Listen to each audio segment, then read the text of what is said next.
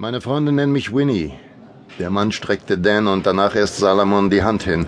Und das, obwohl Salomon direkt neben ihm saß. Hey Kurt, drei Bier.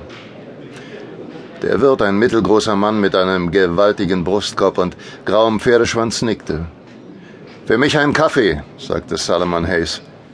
Dan Burlinger grinste.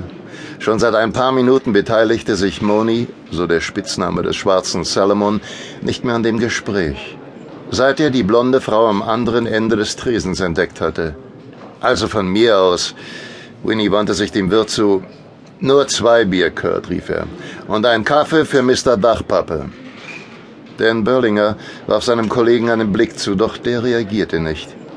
Der schwarzhäutige Moni reagierte nie, wenn ihn jemand wegen seiner Hautfarbe anmachte. In L.A. schien man da nicht besonders empfindlich zu sein. Habe ich noch nie hier im Truckstop gesehen, sagte Winnie. Fahren sonst zwischen New York City und Miami, Florida. Aber zurzeit geht's nach Santa Fe. Zigaretten. Wir wollen die Nacht durchfahren. Und du? Ich fahre den schwarzen Peterbilt 66, Schweinehälften für Chicago. Dan wandte den Kopf und fing ein Augenzwinkern seines Kollegen auf. Dann schwang sich Moni von seinem Hocker und nahm die Kaffeetasse mit. Danke, Kumpel. Er schlug Winnie auf die Schulter und stiefelte ans andere Ende der Theke. Dan verdrehte die Augen und seufzte leise, als er sah, wie sich Moni zu der drallen Blonden setzte. Und die ermutigte ihn auch noch mit gekonnten Augenaufschlag. Ein struppiger Yorkshire Terrier mit einem roten Tuch um den Hals tippelte durch das Restaurant und kläffte ab und zu jemanden an. Dan hörte, dass das Vieh Genghis Khan genannt wurde und dem Wirt gehörte. Wie ist es, mit einem Schwarzen unterwegs zu sein? fragte ihn Winnie plötzlich mit gesenkter Stimme. Kein Problem, sagte er und wechselte das Thema. Hat man schon was Neues über diese Bande rausgekriegt? Mistkerle, stieß ein kleiner bronzefarbener Latino aus New Mexico hervor. Letzte Woche haben sie ein Pärchen umgebracht. Urlauber.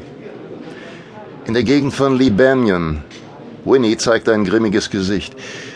Ich hab's gestern erst gelesen. Fast jeder der Trucker hatte bereits von dem letzten Überfall der Bande gelesen oder zumindest gehört. Und das taten sie auch mit wütenden Mienen kund. Das Auto leergeräumt. Die Frau haben die Schweine vergewaltigt. Ihren Mann mit nem Vorschlaghammer den Schädel eingeschlagen. Ganz in der Nähe der beiden sah er einen Mann auf einen Hocker steigen. Schwarzer Lockenkopf, hochgewachsen, mit einer schwarzen Lederweste über dem weißen T-Shirt, Jeans, Cowboystiefel, aber bestimmt kein Trucker. Auch Moni wandte den Kopf und musterte den Fremden kurz, während er aber weiter auf die Frau einquatschte. Dan sah, wie der Lockenkopf neben Moni einen Fotoapparat auf den Tisch legte. Im selben Moment standen Moni und die Blonde auf und kamen auf Dan zu. Doch statt Platz zu nehmen, ging sie weiter in Richtung Treppe, die nach unten zu den Waschräumen und Toiletten führte. Moni zwinkerte seinem Partner zu. Das glaube ich nicht, dachte Dan. Ich, ich glaube das einfach nicht. Wir holen eben mal Zigaretten, rief Moni. Das taten sie auch.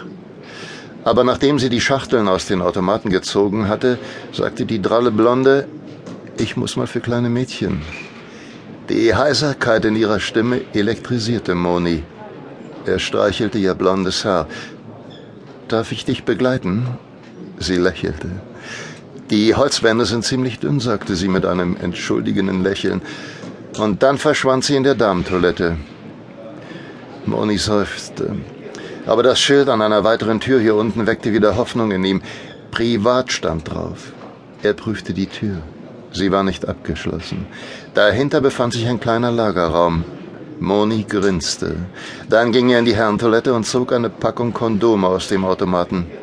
Nancy, so hieß die Blonde, verließ die Damentoilette und sie trafen sich vor dem Lagerraum. Er machte eine Kopfbewegung zur Tür mit dem Schild Privat hin.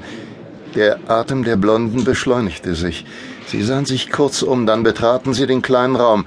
Moni schloss die Tür und betrachtete danach die Frau eingehender. Ihre üppigen Brüste hoben und senkten sich.